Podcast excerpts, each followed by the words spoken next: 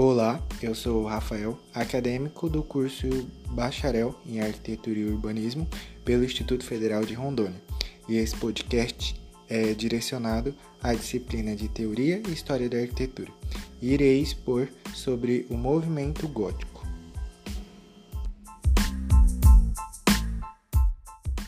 Primeiramente, é, quando falamos da arquitetura gótica, ou simplesmente da arte gótica em geral, a primeira coisa que nos vem em mente é sempre de enormes catedrais pontiagudas e grandes o suficiente para acolher uma cidade inteira.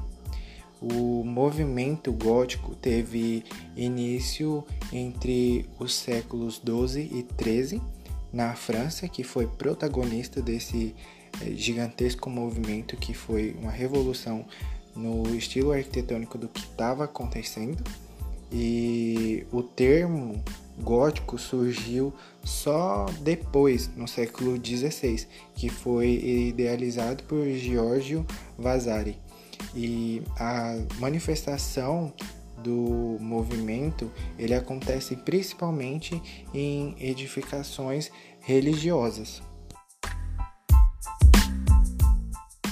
O estilo gótico, basicamente, ele trata-se de transformações religiosas e mentais também, logicamente com mais impactos nas construções e de grandes templos religiosos. As catedrais, elas perderam os seus aspectos de fortaleza e eles passaram a representar o transcendente, o contato com o divino.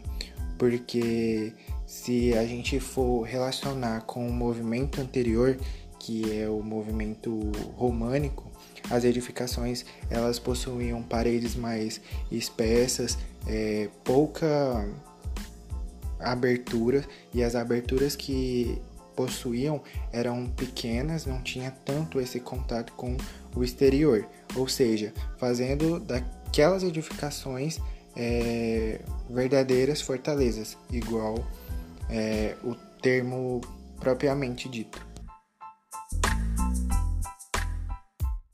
O estudioso medieval Legov diz o seguinte: esta arte nova, muito diferente da romana, responde ao mesmo tempo a um grande crescimento demográfico, que reclama igrejas maiores e uma profunda mudança de gosto.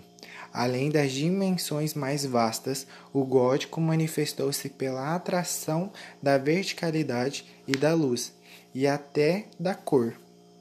Vale ressaltar que esse movimento ele traz como uma característica um apego à funcionalidade e à beleza, e ela foi desenvolvida através da utilização de grandes vitrais coloridos, que a maioria dessas cores não, não conseguem, na verdade, ser reproduzidas nos dias atuais. Essas tonalidades é difícil chegar a esse alcance. E eles passavam a sensação de transcendentalidade, que foi o que eu já tinha ressaltado antes, e representavam também os ensinamentos da igreja.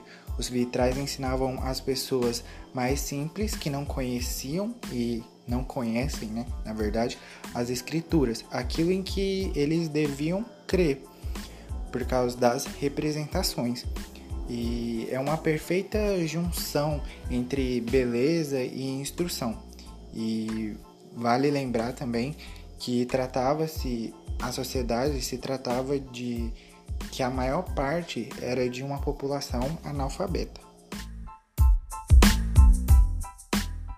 Combridge também faz referência ao estilo gótico e ele cita o versículo 23 do último livro da Bíblia em um dos seus livros. A cidade não precisa nem do sol nem da lua para lhe darem a claridade, pois a glória de Deus a iluminou e o cordeiro é a sua lâmpada. Com isso, a gente pode compreender que a luz que é representada nas catedrais é, de estilo gótico a, a luz provinha diretamente de Deus e, como tal, é possível entendermos a importância da presença da luminosidade nesses tempos góticos.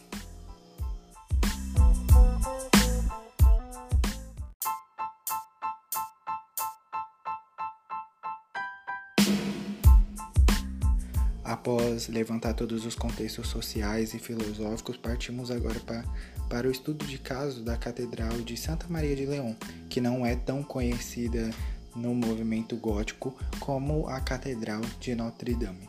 Você pode acompanhar pelo slide.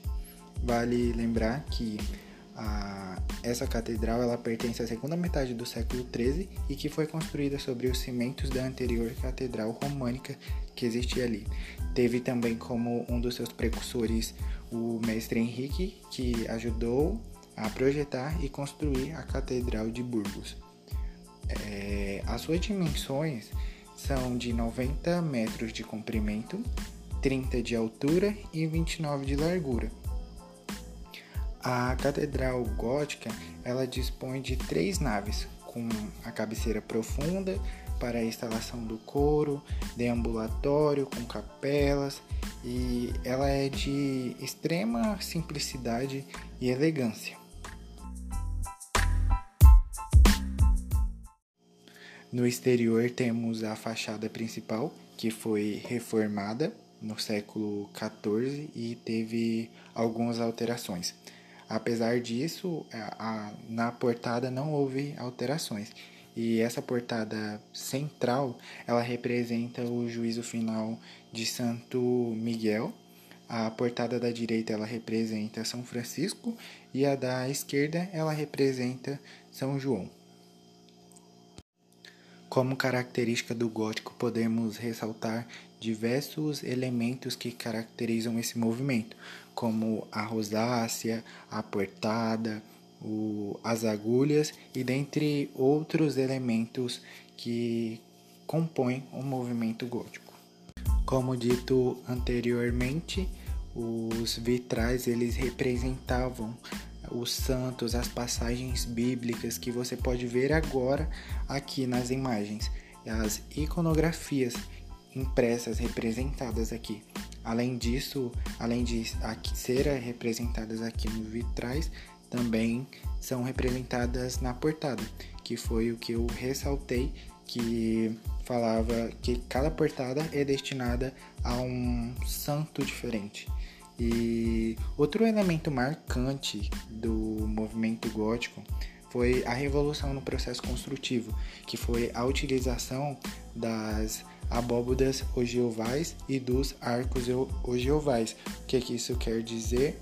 Que ela não possui os 180 graus perfeito, como o arco de curva perfeita. E por fim, eu espero que tenha gostado e que tenha um ótimo dia.